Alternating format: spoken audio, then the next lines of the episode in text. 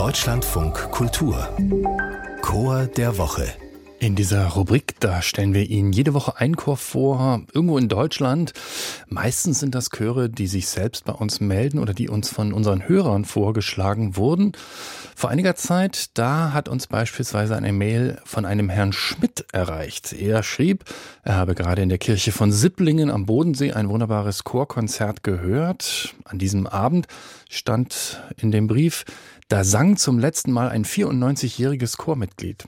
Ich habe mit dem Mann gesprochen und er hat mir unter Tränen von seiner jahrzehntelangen Chormitgliedschaft erzählt und davon, dass er jetzt aufhören müsse.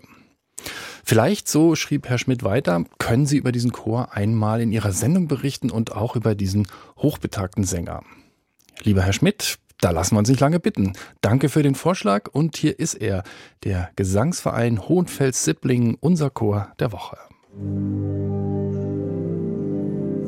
Mein Name ist Reinhard Willer bin 94 Jahre alt und habe 76 Jahre im Gesangverein Hohenfels 1885 als Sänger mitgewirkt. Und ich bin Karl Hepp. Äh, ich singe ebenfalls in diesem Chor mit.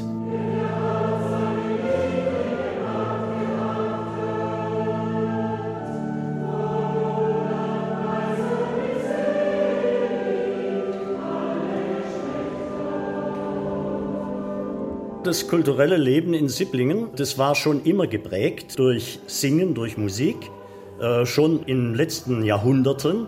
Und das hat sich äh, so weiterentwickelt, sodass wir in Sipplingen mehrere musikalische Einrichtungen haben. Wir sind äh, benannt nach äh, diesem Minnesänger Burkhard von Hohenfels. Seine Lieder, die von ihm erhalten sind, kann man in Heidelberg in der manessischen Handschrift nachlesen. Der hat auf einer Burg gelebt, oberhalb von Sipplingen, Burg Hohenfels, heute Ruine. Von dem haben wir unseren Namen. Wir waren einmal äh, ein Chor mit, mit 44 Sängern und äh, 42 Frauen, gell? Und äh, da haben wir ganz schöne Werke gesungen. Ich würde gerne noch weiter singen, die Stimme würde es noch erlauben, aber meine Beine, die machen nicht mehr so mit. Und äh, Entweder ist man recht dabei oder gar nicht mehr. Natürlich sollten auch Junge dazukommen, gell, wenn die Alten gehen. Und man muss mit den Kindern anfangen, gell.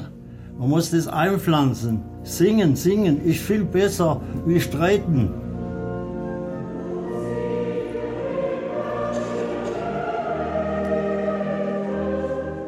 Das Repertoire ist in einem solchen Dorfchor, wir sind ein Dorf mit 2000 äh, Einwohnern, ist natürlich sehr stark geprägt, auch von, von den Vorlieben eines Dirigenten.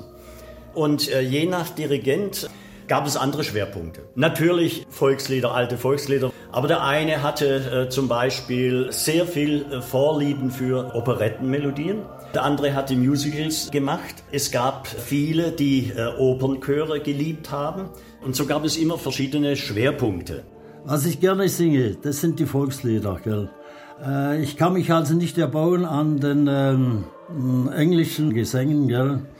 aber es gehört halt heutzutage dazu. Aber das macht wahrscheinlich das Alter, gell? Wer so lange in einem Chor singt äh, wie Herr Biller, äh, hinterlässt natürlich eine Lücke.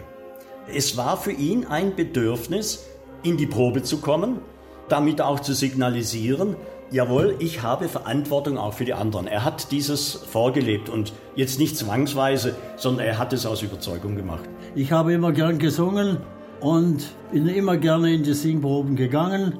Das muntert einem auf, wenn man nach der Tagesarbeit am Abend dann in die Singprobe geht, dann kommt man wieder auf ganz andere Gedanken und ist gestärkt auf den anderen Tag.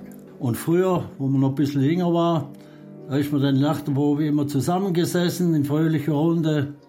Manchmal ist es ein bisschen spät geworden, aber das gehört halt alles auch dazu. Und wer singt, lebt länger. Ein Beispiel bin ich.